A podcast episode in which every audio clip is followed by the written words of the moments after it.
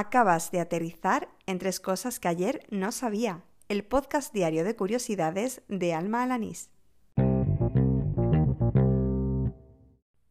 Este es el episodio número 124 del podcast, el correspondiente al jueves 5 de marzo de 2020. Venga, que ya casi acaba la semana. ¡Al lío!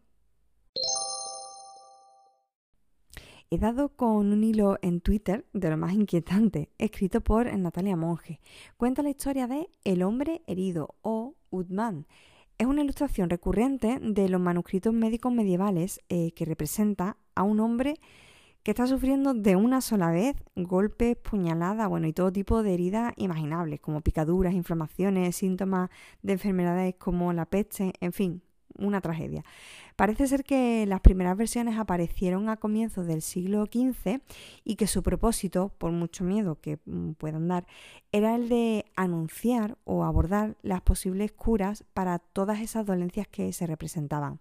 Por cierto, también hubo una versión femenina, pero en el caso de la mujer enferma solo se enfocaba a lo relacionado con el ámbito reproductivo. Bueno, además estas ilustraciones demuestran que en la época se tenía bastante poco conocimiento de los órganos reproductores femeninos. En fin, en cualquier caso dejo el enlace en las notas del programa para que puedas echar un vistazo a estas representaciones tan interesantes. Me contaba una compañera de trabajo, Vega, eh, que muchos desarrolladores tienen en su mesa un patito de goma para cuando les surge una duda, en vez de preguntarle a un compañero, pues se la formulan al pato. Mm, no es que esperen que el pato dé una respuesta, sino que el hecho de verbalizar su duda, de decir en voz alta lo que no comprenden, hace que en muchas ocasiones pues, le haga dar con la respuesta sin necesidad de interrumpir a otra persona. Hoy buscaba información eh, justo antes de, empezar con el podcast, pues para ver si existía algún tipo de bibliografía o de contenido sobre el asunto y descubro que realmente existe un método de depuración llamado del patito de goma, que efectivamente eh, se utiliza en entornos de ingeniería de software y que alude a una historia del libro de Programmatic Programmer.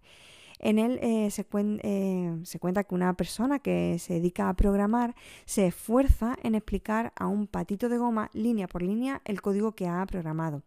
Así, al comparar lo que hace el código con lo que supuestamente debería hacer, pues se hace evidente cualquier incongruencia y eso pues también puede facilitar su solución. Y para terminar, recurro una vez más a la cuenta Romanda Lucy, eh, que se encarga de divulgar el mozárabe en Twitter. Más que por una palabra que hoy compartía, mm, por el hecho curioso que hay detrás de ella. Se trata en verdad de la expresión tan many, tan mali, eh, que se utilizaba para expresar demasiado y que guarda un enorme parecido con el inglés too much y too less.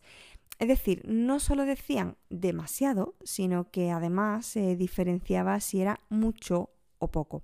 Además parece ser eh, que esta expresión no se utilizaba para medidas cuantitativas, sino para, más bien para explicar eh, la calidad de algo.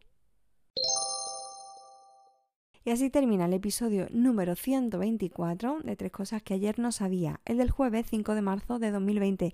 Si quieres conseguir un pack de tres, haz pil, todavía estás a tiempo. Mañana hago el sorteo y esta semana ha participado poquísima gente. Estáis, vamos, dormidísimos todos. Eh, lo único que tienes que hacer para participar es enviarme algún conocimiento, alguna información, recurso, eh, web, aplicación, algo interesante que me haga aprender y que además yo pueda incluir en el episodio. Puedes hacerlo a través de Twitter o a través de Telegram. Y en ambos casos puedes contactar conmigo por el usuario arroba almajefi. Por ese nombre me encuentras tanto en la red social como en el sistema de mensajería. Espero que participes, que todavía estás a tiempo. Y nada más, te espero mañana. Hala, con Dios.